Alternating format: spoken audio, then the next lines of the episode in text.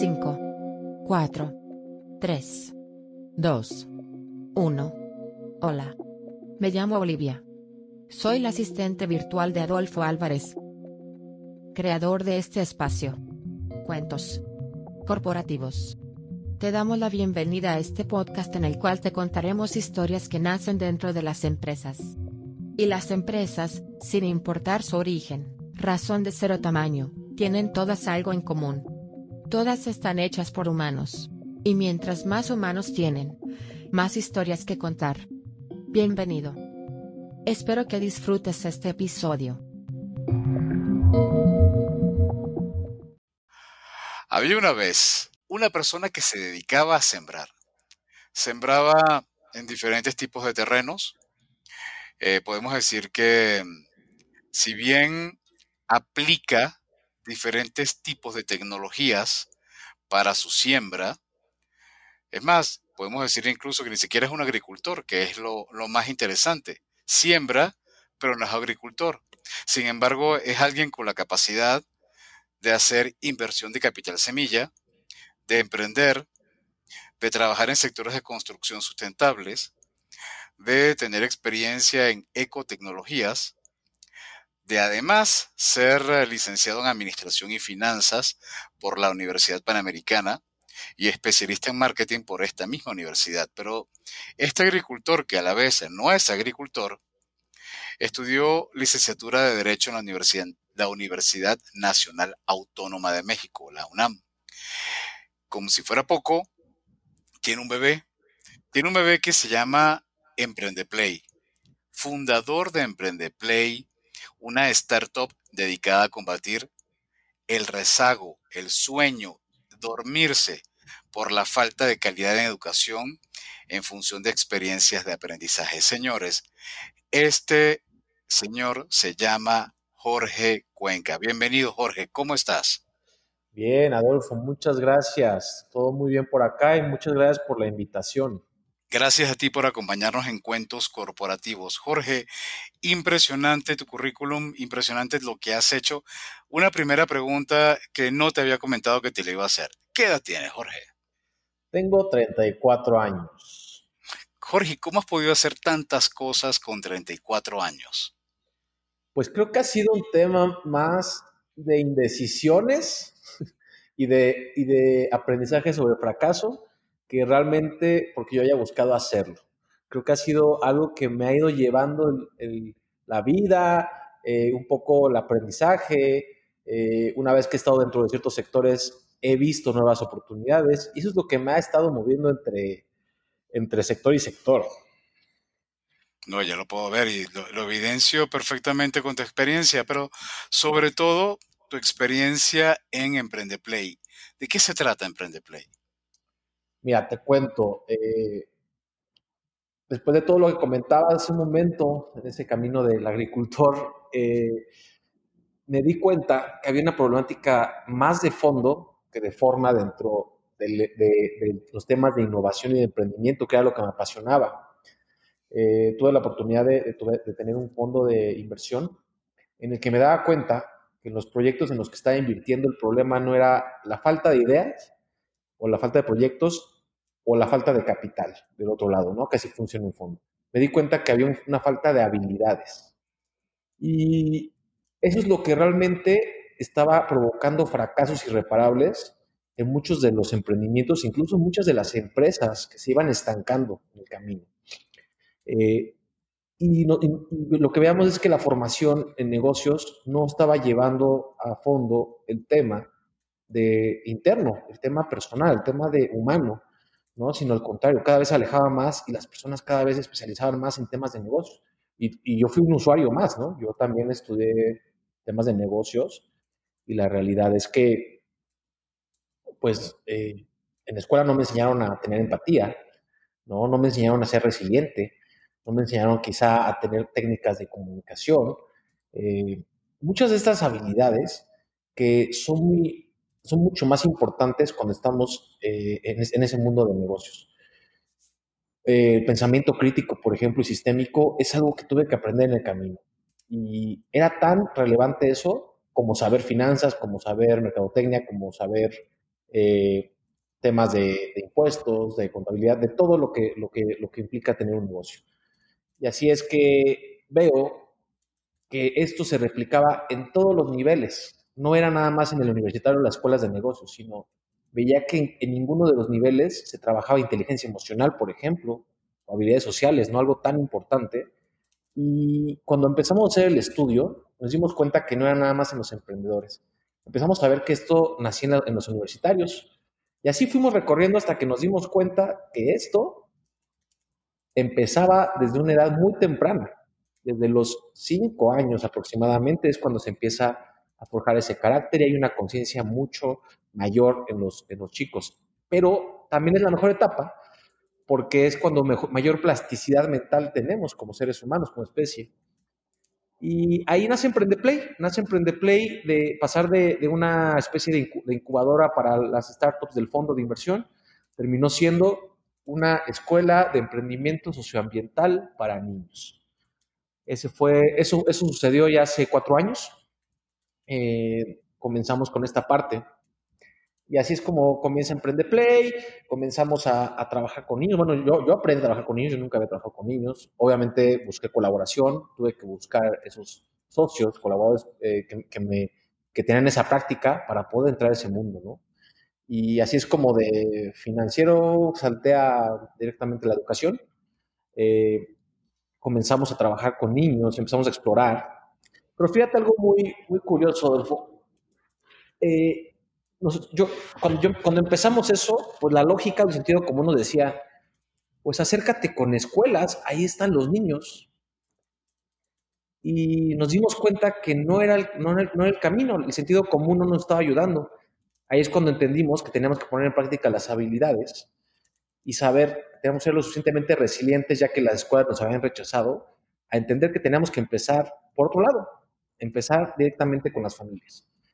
Y a través de esta experiencia es que empezamos a desarrollar los programas en los que tuvimos que atraer a los padres de familia para que los niños tomaran el programa. Es decir, ya no tenía solamente un usuario que eran los niños. Ya, ya mi usuario principal era también el papá, ¿no? Porque al final es un decisor, papá, la mamá. Y entonces teníamos que primero educar a esa población para poder llegar a los niños y estuvieran convencidos, los papás estuvieran dispuestos a pagar por un servicio que tenía que ver con ejercitar inteligencia emocional y las habilidades sociales en niños. Y la idea es que lo hicieran con un propósito. Entonces, todas las metodologías que estamos utilizando con adultos de innovación, como Design Thinking, Startup, UX, todas estas, este, metodologías que estaban ya probadas por grandes eh, empresas por grandes proyectos, vimos que se podían aplicar en, en, en su forma más simple con los niños y comenzamos a trabajar estas metodologías directamente con ellos. Eh, empezamos a ver, pues que había, por ejemplo, diferencias de edad. Eh, no es lo mismo tener un niño de 5 y con otro de 10, no funciona. Tenemos que empezar a seccionar los grupos. Ahí le dimos la razón al sistema educativo por qué lleva un proceso escalonado y no, y no, y, no, y no por conjuntos. Eh, entonces, pues tuvimos que, aprender a que la flexibilidad mental iba a ser nuestra mayor, nuestra mayor arma cuando estábamos empezando este proyecto. Eh, no éramos era muy difícil de explicar. Son una escuela, no, no lo somos. Entonces son unas clases vespertinas, no, tampoco lo somos. Entonces son cursos de qué, ¿no? Entonces son terapia, incluso nos llegaron a preguntar. Entonces tuvimos que, que hacer un mensaje mucho más poderoso. Regreso al tema de la comunicación, no habíamos hecho la comunicación adecuada y así es como, como empezamos a, entender que para los usuarios, para los papás, los padres de familia, el que yo les dijera que iban a aprender emprendimiento socioambiental sus hijos, no les hacía ningún sentido. Jorge, ahí te voy a interrumpir porque normalmente eh, siempre se ha comentado en la innovación que proviene de una copia mejorada de algo. y se suele decir que en el mundo prácticamente todo está inventado, solamente que lo que toca es mejorar. En el caso de Emprende Play, ¿sientes que ya había una base de donde tú estabas tomando este tipo de, metodología, solamente que lo estabas tropicalizando basado en las en, los, en, los, en los resultados de tus investigaciones o definitivamente si era algo totalmente de cero? Yo eh, considero que fue una innovación, no creamos nada desde cero. Lo que creo que hicimos, más bien, fue eh, como, como, como, la innovación nosotros pretendemos que es, no es nada más como tecnología, ¿no? Porque decían las escuelas, hoy nosotros estamos, ya estamos enseñando innovación a los niños, porque ya trabajan con iPads, ya trabajan con, ya, ya, ya, ya ven programación. Y, es, una, son herramientas de innovación. Ahora, eh, desde el concepto más puro de la innovación, yo te diría, tiene que ver más cuando ese, eso que se crea tiene realmente una funcionalidad y hay un mercado que está dispuesto a consumirlo. Es el primer punto para decir innovación, ¿no? Eh, mucho se confunde con tecnología. Tecnología es, un, es, es, una consecuencia de un proceso de innovación. Entonces, eh, empezamos a entender que, que los niños eh, cuando les enseñaban emprendimiento, les querían empezar a enseñar mercadotecnia y finanzas, y era exactamente el mismo error que vimos en los, en los emprendedores. Entonces la innovación fue que replicamos el modelo que habíamos llevado a emprendedores a los niños. Trabajarlos más desde sus emociones, su inteligencia emocional, sus habilidades para relacionarse y su capacidad de resolución de problemas. Y sobre todo centrados en el usuario. O sea, que empezaran a poner en el centro al usuario, no tanto el se me ocurrió una gran idea, sino voy a desarrollar ideas a partir de problemas que, identifico. Entonces, creo que el, factor, de, no hicimos nada nuevo, sino más bien innovamos en traer metodologías que te estaban funcionando para un sector, aterrizarlas para uno. Y como bien dices, parte de este proceso fue la adaptación, ya que el receptor, el usuario, era muy diferente al que estábamos atendiendo anteriormente o el que teníamos experiencia. Y, y, todo esto surge porque en cierta forma, como comentabas al principio, encuentras que hay dificultad para que tanto empresas, personas y desde muy pequeño poder abordar el elemento de la innovación. Hoy en día eh, estamos 25 de agosto de 2020, en el momento en que grabamos esta, esta entrevista, eh, pleno proceso de pandemia mundial, donde realmente hay una preocupación y hay un temor de la parte de las empresas, sean startups o sean grandes empresas que yo normalmente llamo constituidas, que pueden ser que tengan temor de poder emprender porque tienen una dificultad para poder visualizar cuál va a ser la nueva perspectiva del mercado. Entonces, ¿cuál sería tu recomendación desde ese punto de vista del emprendimiento y de la innovación. ¿Cómo una empresa puede innovar en momentos tan difíciles como esto? Y te lo pregunto porque si has tenido esta experiencia con niños, donde realmente abordar la innovación desde un punto de vista de una creatividad de, desarrollo, de, creación en un elemento nuevo, hoy en día que nos encontramos en terrenos pantanosos, en terrenos que es difícil pisar y saber si te vas a caer o si vas a poder seguir de pie.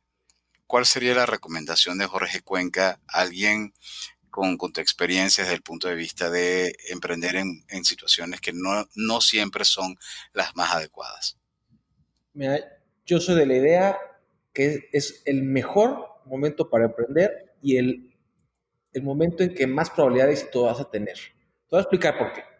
Creo que en el inconsciente social se crea una atmósfera de recesión económica, de pandemia, de, obstrucción a salir, ¿no? Libremente o eh, sin, riesgos, porque la verdad es que eh, es un factor muy, muy fuerte. Eh, pero también yo siento que las crisis son tal cual, es darwinismo, es este, pues sobrevive el que mejor se adapta. Entonces yo creo que es un proceso natural de limpieza de todos los modelos de negocio que no tenían un fundamento, están tronando, pues por, lógica. Pero todos los modelos de negocio que lograron adaptarse y lograron encontrar la nueva necesidad de su mercado, muy bien. Y habrá otros que tendrán que haber cambiado totalmente de giro. Por lo tanto, quien está por iniciar un modelo de negocio está en el mejor momento porque no tiene que transformar nada, no tiene que pasar por un proceso de desaprendizaje, sino directamente está listo para estudiar el mercado sin tener ningún costo todavía más que sus horas de trabajo, sus horas de inteligencia hacia a, entender los, nuevos mercados, a simplemente empatizar con personas con, o, con, empresas para entender necesidades reales actuales Y entonces, naturalmente, los consumidores están desechando otras soluciones que ya no te sirven y ahora mismo están creciendo nuevas soluciones. Si el mercado está lleno de problemáticas y necesidades, está lleno de oportunidades de negocio. Así, así es como la pandemia creo que, nos, que más que traernos un problema, nos trae una oportunidad gigante y además de que vamos a tener menos competencia, porque muchos, como te digo, están jalando con una estructura eh, enfocada a un mercado al anterior, cuando no había pandemia, ahorita tienen que jalar con todo ese costo operativo, con toda esa estructura para poder transformarse. Entonces traen un, marcador negativo. El que quiere emprender en este momento, al contrario, estás súper ligero, aprovecha esa ligereza. Que de eso hablan esas metodologías que te hablaba, de Design Thinking, Lean Startup y UX. ¿Cómo lo haces de manera ágil? Por ahí dicen que ágil es igual a en chinga o rápido, como dicen aquí en México en chinga. No, ágil debe hacerlo de manera más esbelta sin tanto proceso, sin, tanto equipo, de una manera eh, muy hábil. Entonces, en fin, mi recomendación es, es el, momento, es el mejor momento para emprender.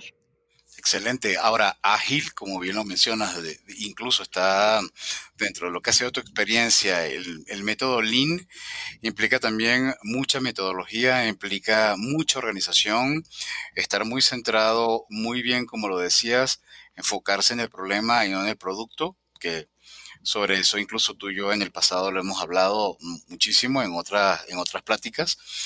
¿Cómo, ¿Qué recomiendas y sobre todo con tu experiencia de emprendedor, qué puedes recomendar a las personas que están empezando a emprender para conocer acerca de este método de Lean? ¿Es que acaso en Emprende Play eh, hay metodologías en las cuales se pueden preparar para abordar este tipo de, desarrollos. Sí, eh, ya te cuento, Adolfo. Eh, posteriormente de, esta, de esto que te contaba del tema de niños, eh, abrimos ya la categoría de adultos, regresamos a esto y lo abrimos como Play Academy. Y en Play Academy lo que hicimos fue conjuntar estas metodologías. ¿En qué nos basamos? ¿En cuáles eran las necesidades del mercado realmente local, que era el que estábamos atendiendo en ese momento? ¿Qué es lo que pasa? Lean Startup eh, nace en Estados Unidos y obviamente cuando se crea, pues está pensado en un mercado bueno, estadounidense y en empresas que se están desarrollando allí. Eh, afortunadamente, esto se empieza a replicar en otros lugares del mundo. Por ejemplo, la, primera nación que lo, replicó, bueno, fue la ciudad de Tel Aviv, Israel. Eh, de hecho, hay un, libro, ¿no? De este, acerca de este desarrollo que se creó eh, de aplicar Lean en otro mercado. Ahí es donde, ah, porque, porque en Tel Aviv todos los desarrollos, ahí se, se, se, creaban las empresas, pero su mercado no era local, tenían que salir al mundo para poder crecer, ¿no? Porque no es, el, no es del mismo tamaño el consumo de Estados Unidos que de Israel. ¿no? Y entonces empieza, se empieza a hacer como una, una cadenita que se empieza a aprender, eh, como faltaba capital humano en, esas, en esas poblaciones para poder desarrollar estos, estos emprendimientos, empiezan a traer gente de todo el mundo, entre ellos obviamente pues latinos. Entonces empiezan a, ejercitarse ahí, empiezan a aprender las metodologías ágiles y estos latinos y este, mexicanos y demás empiezan a llevarlo de regreso a sus países. El primer país que lo implementa con una manera exitosa este programa de, de, Lean Startup es, Chile, ¿no? que incluso hay una, hay una eh, institución que es Startup Chile, que mucho de lo que hacían era, son, los emprendedores de ahí eran ex colaboradores de empresas extranjeras donde se estaba implementando Lean Startup. Eh, hay un libro eh, de Lean Startup, de, eh, Lean Startup Owner Manual, o el manual del, este, del fundador, que de Lean Startup. Este lo escribe Eric Price. Y que, es una joya. O sea, para mí, como de hecho, si me permite, yo a mi, a mi equipo de trabajo le compré seis tomos del método Lean Startup de Eric Rice y es una obligación, no es un si quieren, es una obligación que tienen que leerlo porque yo les prometí que este año va a impactar en su bono de resultados, pero me, conformo solamente con que podamos platicar sobre el contenido y podamos debatir. No necesariamente voy a decir que es la panacea, aunque a mí, como yo le decía a una de mi, equipo, yo creo que es preferible leerse el, el método línea startup de Eric Rice que leerse Kama Sutra. O sea, mil veces más, porque realmente te va a dar una cantidad de ideas eh, invaluables. Entonces, estoy de acuerdo contigo. Para mí es prácticamente la Biblia del emprendedor, ¿no? Sí, a ver, y, esta, y estos métodos también se pueden aplicar directamente a empresas, porque existen esos intraemprendedores, que si yo te diría, tu equipo te está preparando para ser intraemprendedores, si, estás pidiendo esta, esta regla, ¿no? Del libro. Y, este, mira, yo creo que es un buen inicio este libro, la verdad es que es, es muy bueno, está muy completo, tiene, digamos que aparte es muy digerible, porque ya existe eh, más bibliografía al respecto, pero yo creo que es un libro más digerible. Y también por ahí se complementa mucho con un, con un sitio que se llama Strategizer, ¿sí? Que es, este, este nació en Europa realmente y ellos lo que se han dedicado es a hacer formatos. Bueno, habla mucho de estrategia, obviamente, por como su nombre lo dice, y habla mucho de, implementación de estas eh, metodologías ágiles hacia, emprendimientos y hacia empresas. Pero lo que yo creo que han hecho muy bien y me encanta es que han logrado hacer formatos, formatos donde se, puede ordenar y vaciar todas las ideas de acuerdo a la metodología del Startup. Esto te lo pongo así. De acuerdo al, Business Model Canvas que, ellos desarrollan, ha podido sustituir en su totalidad a lo que antes le llamamos un, business plan y que luego se, se, evolucionó a un business case, que era hacer un montón de papeleo de lo que el que lo desarrollaba o el dueño del producto o de la marca pensaba que quería el mercado. Y lo, único que es darle la vuelta a la ecuación. Eh, toda esta, esta metodología de Lean Startup habla más de poner al centro al usuario. Primero, entiende al usuario y después empiezas a idear. Normalmente lo estamos haciendo al revés. Ideamos y después vemos si el usuario lo necesita. Entonces, como está basado en eso, lo que, te, lo que apoya esta idea es, no hagas que todos quieran un producto, sino es un producto que todos quieran. Eso es aplicable cuando vas a crear un producto y también cuando ya estás operando, se vale hacerlo. Se pueden transformar los modelos de negocio. Por eso yo estoy, yo estoy muy seguro que Lean Startup funciona mucho más para diseñar modelos de negocio que para identificar problemas. Para identificar problemas yo creo que funciona mejor Design Thinking, que no, no, no es una metodología tal cual, es una manera de pensar, pero hay identificados problemas. Aquí en Lean Startup nos ayuda mucho más a establecer modelos de negocio mucho más ágiles. Y esta herramienta que te comentaba, el, Business Model Canvas, que lo pueden descargar en Strategizer y hay muchas versiones de, dominio público en, Internet, eh, ahí nos permite tener un mapa total de todo el modelo de negocio, pero basado en lo que el usuario nos dijo.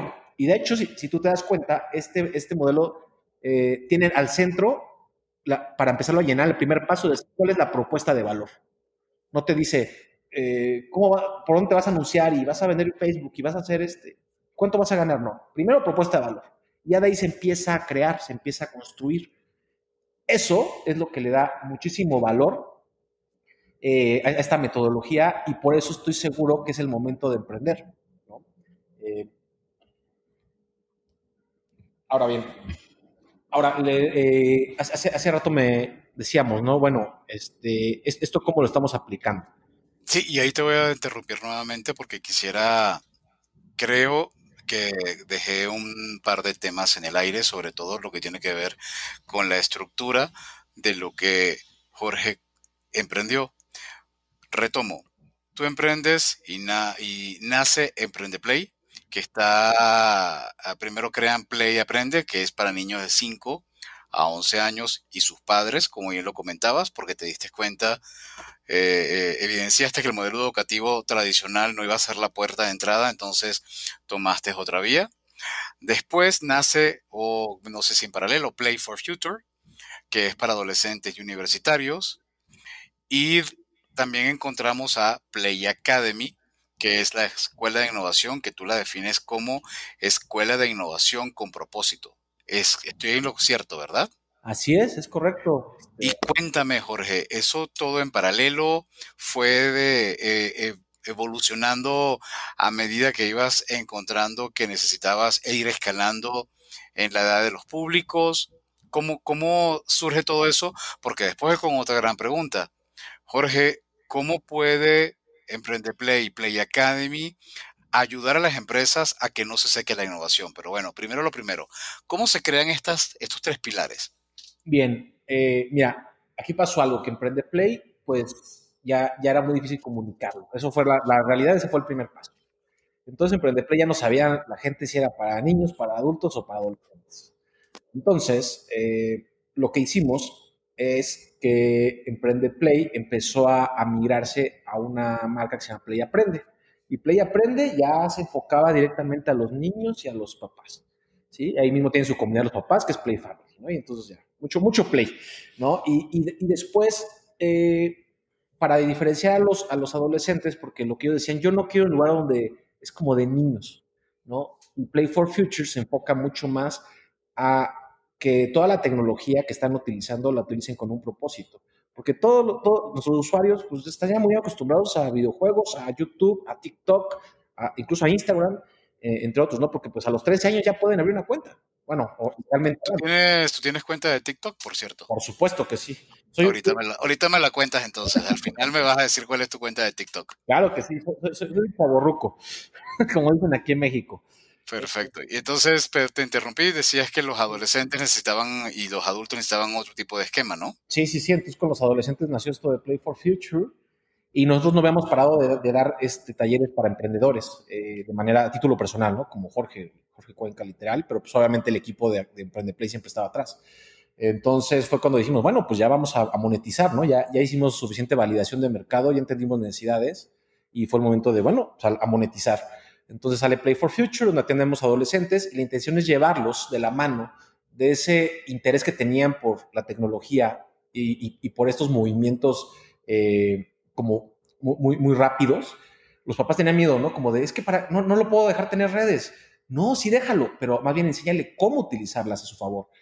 El, día de mañana, si ellos crecen y no utilizaron redes, van a estar rezagados.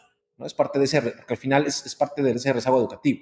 Pensar que, que que solamente, que las herramientas públicamente eh, aprobadas no van a ser fuentes de, de, pues de todo, ¿no? Hoy en día hay hasta médicos que se anuncian por TikTok.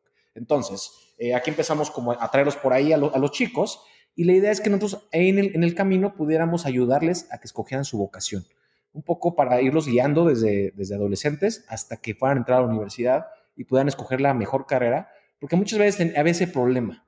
En casa le decían, tú vas a ser abogado porque el abuelo es abogado y yo soy abogado.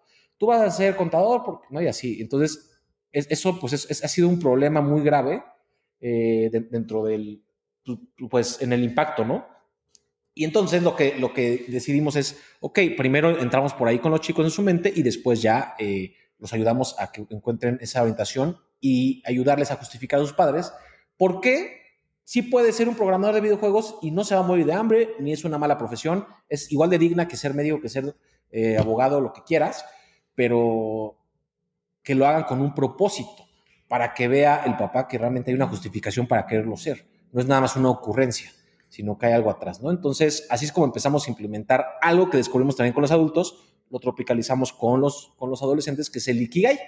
Es una técnica japonesa que es para descubrir eh, tu, tu, propósito de vida, que es juntar para lo que es bueno, lo que amas hacer, por lo que te pagarían y lo que necesita el mundo. Y si juntas estos cuatro factores, has, encontrado tu propósito. Y así es como, como buscamos que el usuario de Play for Future pueda, realmente lo podemos encaminar y generemos un profesional con todo agrado y que sea súper feliz en lo que hace. ¿no? Eso es lo importante. Y bueno, pasamos de, esta etapa. Eh, todo, esto, todo esto que estoy contando fue prácticamente en paralelo. Estoy hablando de seis meses de diferencia de que hicimos Play Aprende y Play for Future. Y ya estábamos cocinando este, Play Academy. Eh, y entonces eh, me, llaman para hacer un proyecto con una, este, con una secretaría, pero como consultor. La Secretaría del Trabajo, como consultor. y dije, bueno, pues parecía bueno el proyecto, me gustaba la idea porque hablaba sobre qué es lo que van a necesitar los trabajadores en el futuro, cómo combatir el desempleo, ¿no? Había un, corte social ahí atrás de todo esto. Y al final nos dicen, cuando estábamos haciendo el diagnóstico, que si no era, o sea, no, era más sencillo que mejor capacitara a los que capacitan. Este programa se llamó Formador de Formadores. Es decir, para todos los que estaban formando a las personas en desempleo, formarlas para que o emprendieran, se autoemplearan o pudieran desarrollar habilidades para entrar a, nuevos empleos. Y lo que se encontraban en, el estudio es que las personas estaban en desempleo no porque no tuvieran un título profesional o, una carrera o experiencia, sino porque no tenían las habilidades necesarias. Esto nos hace entender que no eran nada más los emprendedores, no era nada más los profesionales independientes y no era nada más las empresas no encuentran eh, capital humano, talento que tenga las habilidades blandas necesarias. Entonces cuando decimos, ya, eso es Play Academy, ya no hay más, o sea, ya no hay más. Y así es como comienza esta, esta historia en Play Academy. Entonces comenzamos a, con este grupo que capacitamos a los que iban a capacitar a los desempleados. Entonces era, fue un poquito más rudo, fue, una implementación muy, muy profunda, ¿no? Porque imagínate que había gente que tenía 20 años de, experiencia laboral, lo, de, un, día a otro lo liquidan o, le piden su renuncia y ahora ya tiene compromisos como hipoteca, debe coche, debe casa, eh, tiene hijos, etcétera, ya es responsable de un hogar y está desempleado. Entonces, ese era el caso de muchos. Así es como entendimos que más bien lo que teníamos que hacer es cómo le ayuda a desaprender lo que hoy, hoy, le dio ese, ese, lugar y lo convenzo de que se vuelva un ser más resiliente, más empático, eh, un mejor colaborador, que entienda que es una co-creación, etcétera, todo esto. Y ahora sí, hasta llevarlo a ser un intraemprendedor. Así es como nace Play Academy. Empezamos a hacer programas con el gobierno y con algunas empresas. Y nosotros, por nuestra parte, hicimos programas para emprendedores, donde, si te das cuenta, el fondo es el mismo. Son las metodologías y las habilidades del futuro. Solamente que lo encaminamos a diferente fin. Pero realmente lo que, lo que necesita el mundo es hacer personas más flexibles mentalmente y que pongan al usuario en el centro. Esa es, como la propuesta de valor en, general. ¿no? Y así, así es como nace este Play Academy y comienza a funcionar y así es como entendimos que podemos aportar a la economía, eh, tanto mexicana, bueno, ahora ya tenemos también clientes en, otros países, pero eh, en ese momento estábamos aportando a la economía mexicana a raíz de, potencializar eh, talento, ¿no? Entender cuál era el futuro del trabajo, entender cuál era la, cuáles eran las necesidades, por, qué los entender por qué los, los emprendimientos estaban fracasando, la tasa de fracaso es muy alta, y, decían, es que se quedan sin dinero muy rápido, pero ahora sí te metes. ¿Y por qué se quedan sin dinero? Ah, ok, ese compraste una maquinaria y todavía no sabías si el cliente iba a querer una funda de celular, pero ya, ya compraste toda la maquinaria. O ya rentaste un local, una oficina y todavía no sabes qué vas a hacer. ¿No? Entonces empezábamos por ahí, es como, ah, ok, entonces es un tema de skills, de, de un tema de habilidades blandas. Muy interesante, Jorge. Pero la pregunta mm, surge llena de curiosidades. ¿Cuándo, en qué fecha estamos hablando del nacimiento de Play Academy? Hoy estamos en 2020. ¿Cuándo nace? Eh, todo esto que te estaba contando eh, empezó, nació en 2017 y la primera generación ya en forma como programa de Play Academy, ya no como una consultoría, se hizo en 2018. Ok. ¿Cuántas personas han, han eh, pasado por la academia? Ah, afortunadamente ahorita hemos logrado impactar 600 personas. Ok. Este año pues, tenemos una meta más agresiva, pero sí, este, em, han cursado algunos diplomados y algunos han estado en talleres, que son los dos, como las dos modalidades que tenemos. Hoy en pandemia me imagino que se está, por supuesto, creo yo que se está manejando vía, vía online, pero en, una situación normal, en el año 2017, 18, 19, es asistencia a un aula de clases? ¿Cómo es la operación normalmente? Sí, normalmente lo hacíamos de manera presencial. Eh, eh, bueno, tenemos un programa que era un diplomado que, que, corría los sábados eh, durante cinco horas, ¿no? Por la mañana. Ese, por, lo, por ejemplo, tuvo mucha afectación cuando fue el, este tema de pandemia, porque esa generación en particular, imagínate conectarte cinco horas a Zoom de, pasar de presencial y a la siguiente semana nos tocó ya conectarnos, ¿no? Entonces ese fue el más afectado y tuvimos que pues replantearlo evidentemente, ¿no? Adaptarnos a la problemática. Y eh, normalmente casi todos hacía este, eh, de, manera presencial. Los talleres también, algunos los hacíamos in-house, es decir, dentro de las empresas o dentro de las oficinas de gobierno que nos contrataban y, y, y otros, y otros los hacíamos en nuestras sucursales Teníamos una sucursal en, en, Condesa, que era uno que corría los sábados. Eh, en la Roma estuvimos también eh, trabajando entre semana, que era el, programa para adultos. Y eh, después ya abrimos Polanco y, Coyoacán. Eh, que eso fue en el año, exactamente, empezando este año, ya, estaban funcionando las tres este, escuelas al mismo tiempo. Y bueno, cayó la pandemia, ¿no? Entonces, sí fue una afectación. ¿Y cómo, hace hoy, cómo hacen hoy para operar? Todo hacemos en línea, todo hacemos en línea y todo está programado para acabar el año, por lo menos lo que hoy 25 de agosto estamos programando hasta el, hasta el último día de 2020, a trabajarlo de manera en línea. Eh, Mira, habíamos hecho cosas en línea, pero cosas mucho más cortas.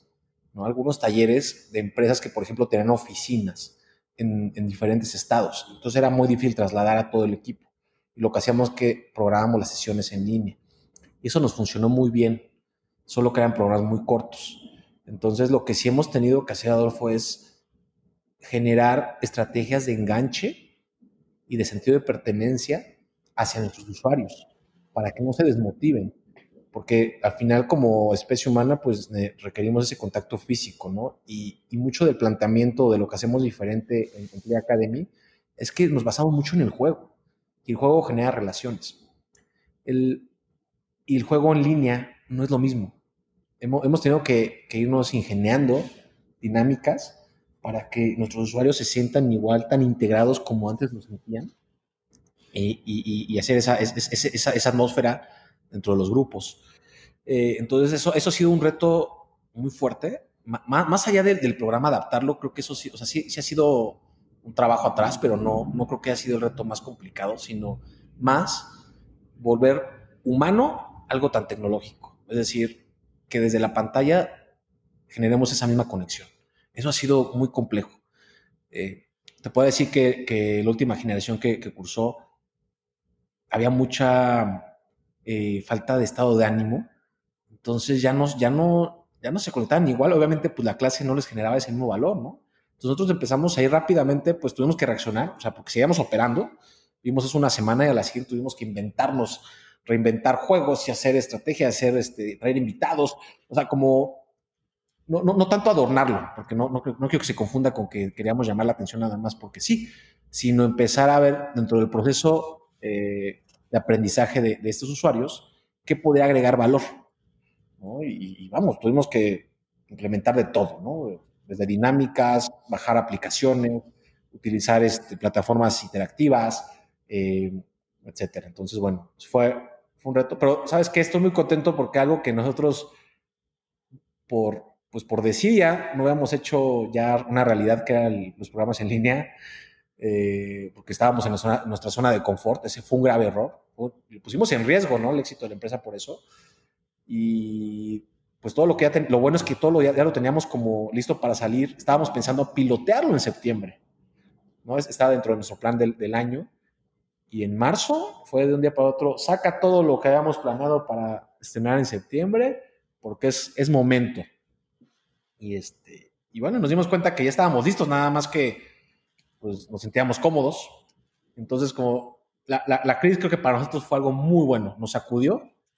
Por supuesto que pues tuvimos, este, eh, como todos, ¿no? O sea, eh, problemas, ¿no? Eh, al final sí una recesión económica y todo, pero vamos, creo que fue lo mejor que nos pudo haber pasado para que reaccionáramos y pudiéramos continuar el proceso de crecimiento. De hecho, Eric Rice, en su libro, el que hemos estado hablando tanto, menciona que esto es típico de, de cualquier startup que va evaluando cómo, hacia dónde va evolucionando los problemas en su negocio y decide pivotear. Y ustedes pivotaron en el momento adecuado y, lograron, como bien lo mencionas, menos mal que tenían todo preparado, solo que seguramente habías evaluado o ya habían pensado hacerlo un poco más adelante. Y qué bueno que tomaron la decisión. Ahora, cuéntanos, Jorge, de, de las personas que han pasado a través de Play Academy. ¿Cuál es una o, dos o, algún caso que tú recuerdes que eh, gracias a lo impartido y a lo a la, a tipo de educación que están dando en, tu academia, eh, hayas visto que eso se haya materializado en una startup, en un emprendimiento, en un nuevo proyecto, en algo que esté por arrancar o que ya haya arrancado. Sí, claro, claro que sí, Adolfo. Pues mira, te voy a contar una, una anécdota. Este, había una chica eh, psicóloga de carrera. Y ella llega un día ahí al espacio de Condesa eh, ella estaba inscrita para un programa de universitarios de Play for Future, de la, de, la otra, y como estaban corriendo al mismo tiempo, ella en el registro, pues no, no nos, o sea, ya dio, de su nombre, tal, y se metió a la sala de adultos.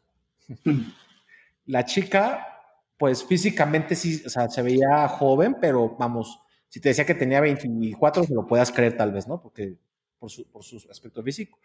Entonces empezamos la clase, tal, empezamos todo este rollo a conocernos, hizo todas las dinámicas. Y en la semana que estábamos revisando cómo había quedado el grupo, etcétera, de los adultos, nos damos cuenta que esta chica, en su, en su identificación, no sé si era mayor de edad, pero vamos, tenía 19 años, resulta que ella iba para el programa de, pues, de adolescentes universitarios y se coló al programa de adultos y hablamos con ella la siguiente semana, le dijimos, oye, es que tú venías para este programa. Me dice, nos dice, es que yo no quiero eso, yo quiero lo que, lo que vimos aquí, me encantó, lo de Academy. Pues, ok, pues, este, le dijimos, mira, este, este programa tiene esta intención y es, eh, es para ya materializar un emprendimiento, ya no, está, o sea, ya no es para practicar, etcétera. Y le dijo, yo le entro. Bueno, total que después nos enteramos que esta niña tenía esa edad pero en, realidad sí había acabado la carrera ya, o sea, es una niña prodigio. Resultaba, ella eh, venía de, ah, aparte, ella venía todos los fines de semana desde Morelos a la, sesión.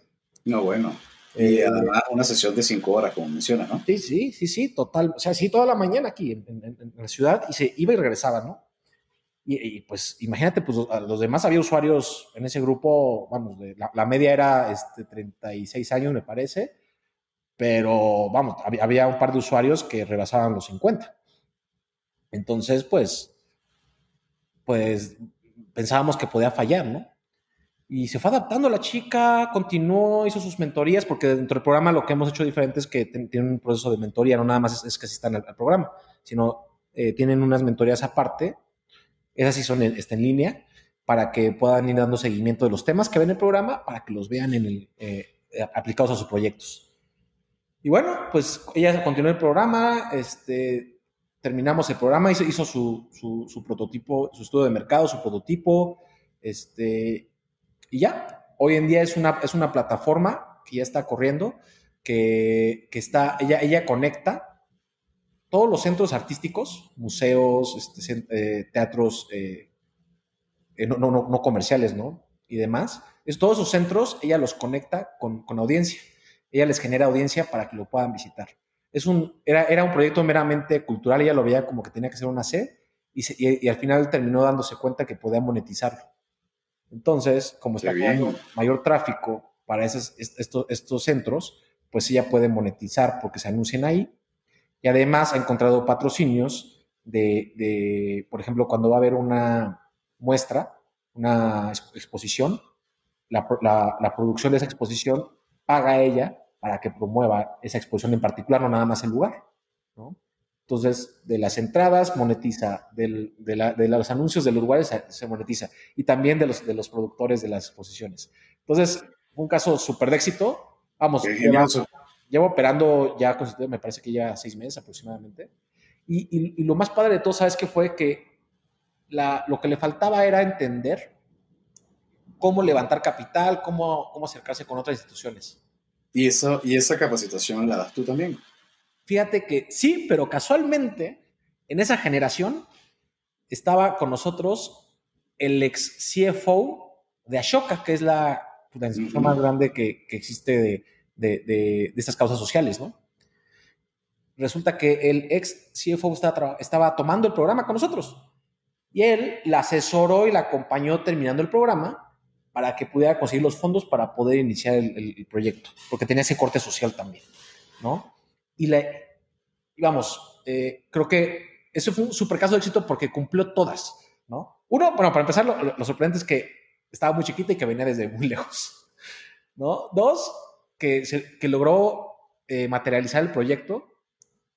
Tres, que hizo una, un networking tan potente ahí que, que esa, esa, pieza que le faltaba en su emprendimiento, la, la obtuvo ahí o sea, eso fue un networking natural, orgánico. Y luego, eh, pues encontró un modelo de negocio para, o sea, encontró cómo monetizar una cosa que parecía que iba a tener que ser vivir de la caridad, ¿no? Entonces, pues todo eso nos llenó de satisfacción porque al final pues fue un proceso orgánico y natural, ¿no? No, no, ya veo, Jorge, pero ahí hay algo que probablemente siempre se lleva a nivel de cliché y es emprender es para jóvenes. Emprender es para la joven que acabas de mencionar que tiene 19, 20 años, eh, para el chico que tiene la gorrita eh, colocada hacia atrás y que tiene 35 años y que no tiene miedo, pero que tiene una formación probablemente en una universidad en Estados Unidos o en, o en el exterior o en una universidad privada en México orientada al emprendimiento. Pero tú qué le dirías a alguien de 50 años que a toda su vida ha sido Godín, puede emprender, tiene capacidad para emprender? Totalmente. Estoy seguro que sí. Eh, por el programa ya hemos tenido experiencias de personas. Eh, tuvimos una persona, por ejemplo, que está, está en construcción Arquitecto de carrera, pero siempre se ha dedicado a la construcción tradicional.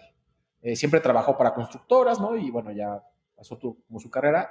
Y él, en este momento, por un proceso personal, eh, decide pues ponerse a estudiar para distraerse un poco. Eh, encuentra este diploma, o sea, él cayó un poquito como de rebote, él nada más decía, pues me suena bien innovación y la verdad es que no sé nada de esto y ya estoy como aplastado en mi trabajo, ¿no? Ya estoy así, ya. Entonces él, él lo que hace es que entra al programa y empieza a, darse cuenta que todo lo que tenía de experiencia lo podría haber monetizado de alguna manera para él, ¿no? Para crear un, modelo de negocio. Y después cuando entramos en los módulos que ya habla más de pensamiento sistémico y de, eh, pensamiento regenerativo, que ya es, una cuestión un poquito más ambiental social, se da cuenta que mucho de las prácticas de la construcción pues son dañinas para el medio ambiente para la sociedad incluso. Entonces, lo que él hace es que recrea eh, como los procesos, o sea, él, los pinta, los imagina, los empieza a validar con sus usuarios.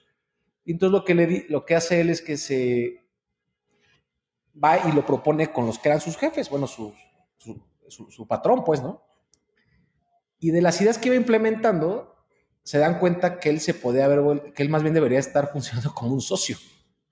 De ser el, pues, de estar en una residencia, dicen este, ser residente de obra, ¿no? De, estar en, obra literalmente, pasar a ser el de las ideas, el que crea los modelos de negocio para, para poder ofrecer nuevas cosas, ¿no? Entonces, dice, y durante la pandemia necesitamos hacer esto, y, entonces empieza a desarrollar modelos de negocio aprovechando toda la maquinaria, toda la infraestructura que ya tiene, ¿no?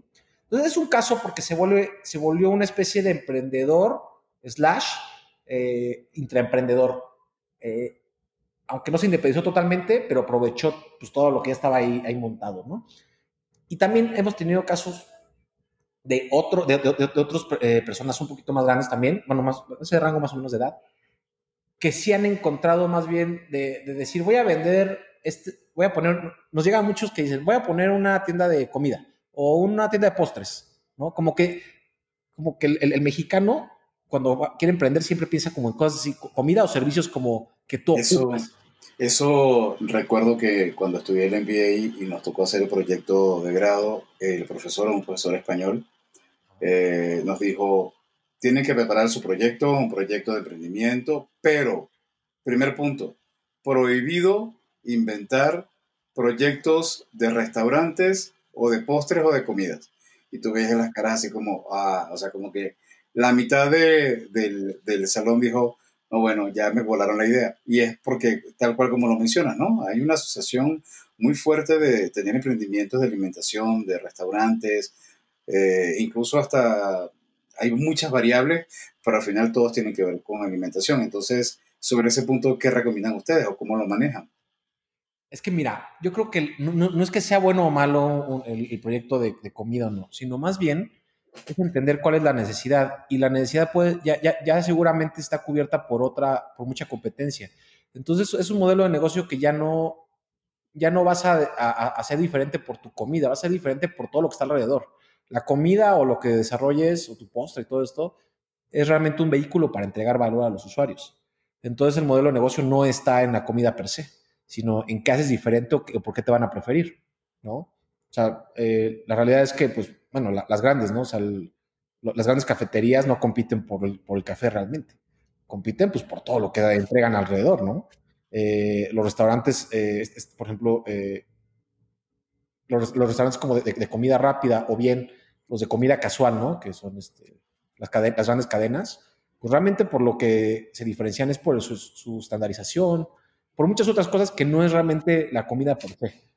O sea, no creo que sea mala tampoco, ¿no? Pero la comida per se, pues cualquier, cualquier nuevo negocio lo puede hacer. Entonces, cuando tú quieres lanzar un, modelo de, negocio de comida, es o le vas a meter demasiado valor, que eso, eso cuesta siempre, es decir, tienes que meter dentro de tus costos, no nada más es bajar precios para ver si, si, vendes más, sino es competitivo, no es bajar precio, competitivo es entregar más. y, yo te diría, antes de eso, haz realmente una, una empatía con el mercado. Y, soy muy, muy de con empatía, porque no es, es entender qué, lo, qué influenció a tu usuario, por qué decide y cuáles son sus dolores reales. Y cuando descubro sus dolores, realmente ahora sí defines si era comida o no era comida, ¿no? O sea, te, aseguro que, si empiezas a, estudiar el mercado y ver que, la gente necesita comida o postres, te vas a dar cuenta que, que, hay otras problemáticas más fuertes y van a salir en la conversación. ¿Sí? Así es, pero tú comentabas, llegamos al punto de la comida porque comentabas que además del caso del arquitecto, de 50 años, por lo que entiendo, también tenía o llegaron a tener un caso, una experiencia de alguien que iban a, arrancar un proyecto de emprendimiento de postres, de comida, y mm, si bien entiendo, ¿se mantuvo en ese esquema o al final él decidió cambiar de emprendimiento? No, eh, empezó en ese esquema, vendía chocolates. ok. y, realmente entró al programa porque esa misma persona tenía que operar, comprar la, materia prima, crearla y irle a entregar, ¿no? Entonces su gran problema fue que todo el tiempo estaba metida en la cocina y entregando. Entonces decía, y no puedo crecer, ni siquiera puedo contratar gente para que empiece a, este, a entregar, ¿no? O, o, que me ayude en la cocina. Entonces, por eso entré al programa, como de, bueno, yo, yo voy a, aquí voy a entender cómo voy a hacer equipos. Y entonces en el camino se da cuenta que el chocolate per se pues, no entregaba ningún valor. Pero lo que sí es, ¿por qué, por, qué, ¿por qué sí sigo vendiendo si no entrego ningún valor? Y se dio cuenta, en el fondo, que lo que estaba vendiendo no eran chocolates. Era porque en su, su, su, sentido común, su naturaleza, le, le, dio a entender que tenía que entregar, o sea, no, entregaba así el chocolate en una caja normal, ¿no? sino hacía todo un arreglo afuera. Y además, cuando lo entregaba, lo entregaba este, siempre hacía como un favor especial al, que, lo, que mandaba los chocolates. Entonces se empieza a dar cuenta que, que, lo que le compraba no era el chocolate. Era la experiencia. E, ella, incluso no comía chocolate. no, no, le gusta el chocolate.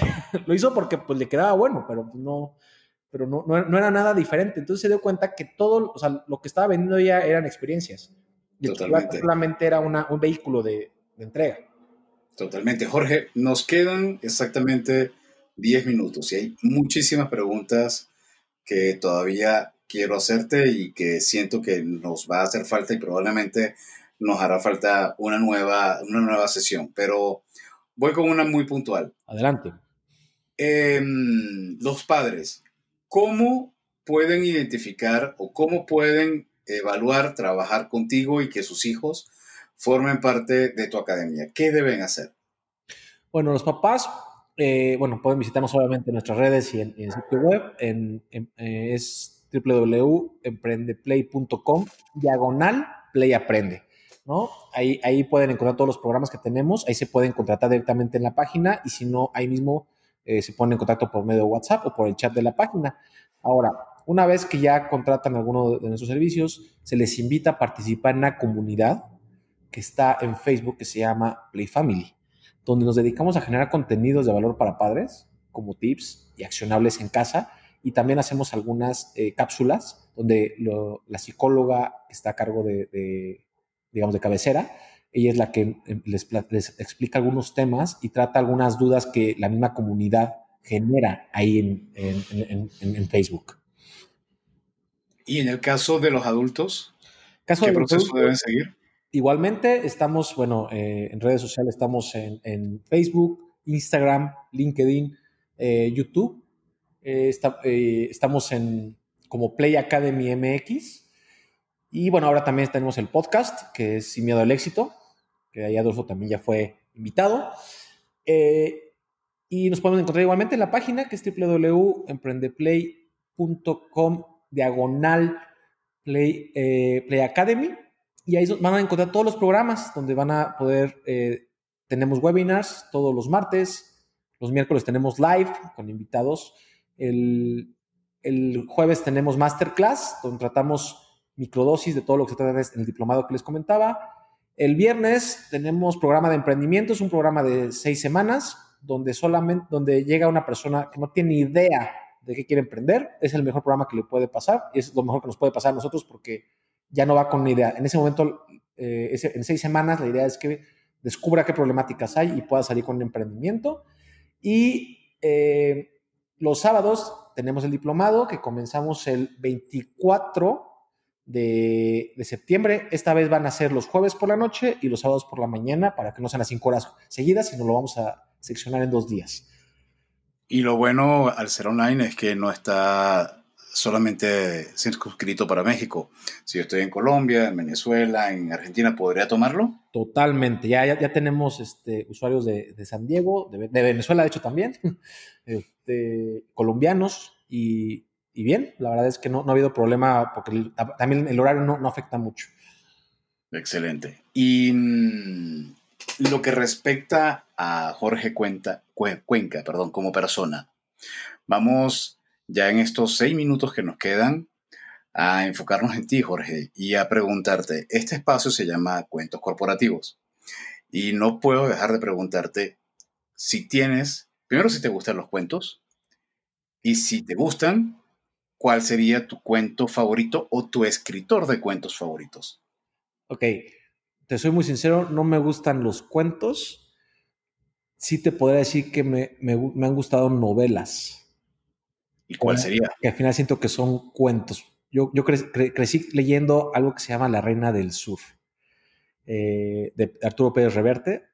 La realidad es que, bueno, ya después lo hicieron este, una serie y todo, pero antes de eso me tocó, me lo dejaron en la escuela como una tarea, pero me fascinó el nivel de documentación acerca del narco y cómo tocaba los puntos y no ponerlos como héroes, sino como una realidad que había rebasado los sistemas tradicionales. Y fue, el primer, fue de los primeros momentos en mi vida que entendí que, que el problema no es la mafia y todo este rollo, sino más bien que no había evolucionado el sistema de justicia, el Estado de Derecho, y por eso se estaba dando esta situación de narcotráfico. Entonces, 100% recomendado. De hecho, me parece que también va muy en la onda. No he tenido el gusto de leerlo, pero puede ir en la onda un poco de lo que ha escrito García Márquez, escribió en el pasado su relato de un crimen y, otro tipo de, cronologías eh, que hacen referencia a casos, como bien lo mencionas, de mm, cómo el narco o cómo algún tipo de episodio, de situación realmente que impacta en la sociedad este, poder relatarlo, relatarlo desde una, una óptica que te hace reflexionar, ¿no? Sí, sí, totalmente. Y súper objetiva, ¿eh? Eso, eso fue lo que más me gustó. Excelente. ¿Y qué libro recomendarías hoy en día? Uf, mira, yo creo que uno que me ha hecho eh, identificarme incluso, que, que, me ha dejado ver mi, mi historia a través de los pasajes que, va mencionando, es uno que se llama Originals, bueno, en español originales. Es de Adam Grant. Y este libro habla mucho sobre cómo la inconformidad es lo que, es lo que provoca que haya cambios. Si, si nos mantienen en una zona de confort y nos mantienen ocupados o distraídos, el mundo no cambia. O solo cambia por los pocos que están inconformes. Entonces tendríamos como hemos o como has relatado durante toda la historia, durante toda esta plática, cómo evitar de congelarte, cómo, cómo evitar eh, tener una parálisis por indecisiones y realmente darte cuenta que necesitas reaccionar, que necesitas reinventarte permanentemente y, no ver cómo pasan los días, y, sino sencillamente actuar y tomar decisiones, ¿cierto? Totalmente. No es lo mismo tener 30 años de experiencia que tener un año de experiencia, haberlo hecho 30 veces. Totalmente de acuerdo. Jorge Cuenca, yo lo bauticé como el agricultor de esta historia, de un cuento que Jorge comenzó hace ya varios años. Como lo comenté al principio, tiene un bebé que hoy en día se divide entre Emprende Play, Play for Future, Play Academy. Jorge, finalmente, mensajes finales, conclusiones, ¿dónde te podemos encontrar? Eh, mira, estamos en, igualmente en, www.emprendeplay.com. Eh, me pueden encontrar en Facebook, este, igualmente como Jorge Cuenca, o también Play Academy MX, Instagram igualmente. Eh, en, en, el podcast, que es este, Sin Duda al Éxito. Estamos también eh, en YouTube con el canal de Play Academy MX. Eh, LinkedIn igualmente, Jorge Cuenca y Play Academy. Y en TikTok como Jorge Cuenca, el original. Excelente. En, Instagram, alguna secuencia? en Instagram estoy como Cuenca Emprende.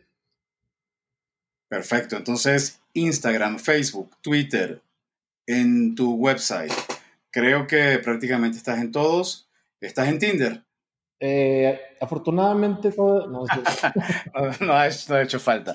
Señores, eh, Jorge Cuenca, Jorge, muchísimas gracias por habernos acompañado. Muchísimas gracias por todo el aporte que nos has entregado y toda la reflexión relacionada a la innovación. Me parece que quedaron temas todavía pendientes y mm, vamos a, me voy a atrever a, invitar a, a Jorge a un nuevo espacio porque necesariamente podemos aprender muchísimo de todo lo que ha estado relacionando o desarrollando en temas de innovación. Los invito a visitar su sitio web para conocer acerca de los servicios de Emprende Play. Y a ustedes, gracias por habernos acompañado en este episodio de Cuentos Corporativos.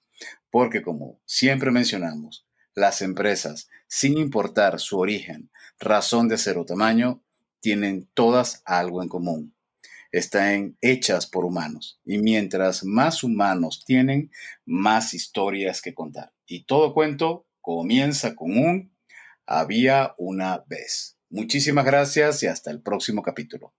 Gracias. Gracias.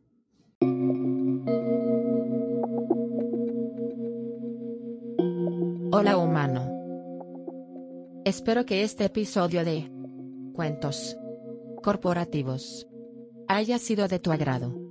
Te espero la próxima semana con un nuevo episodio de este podcast. Nos vemos.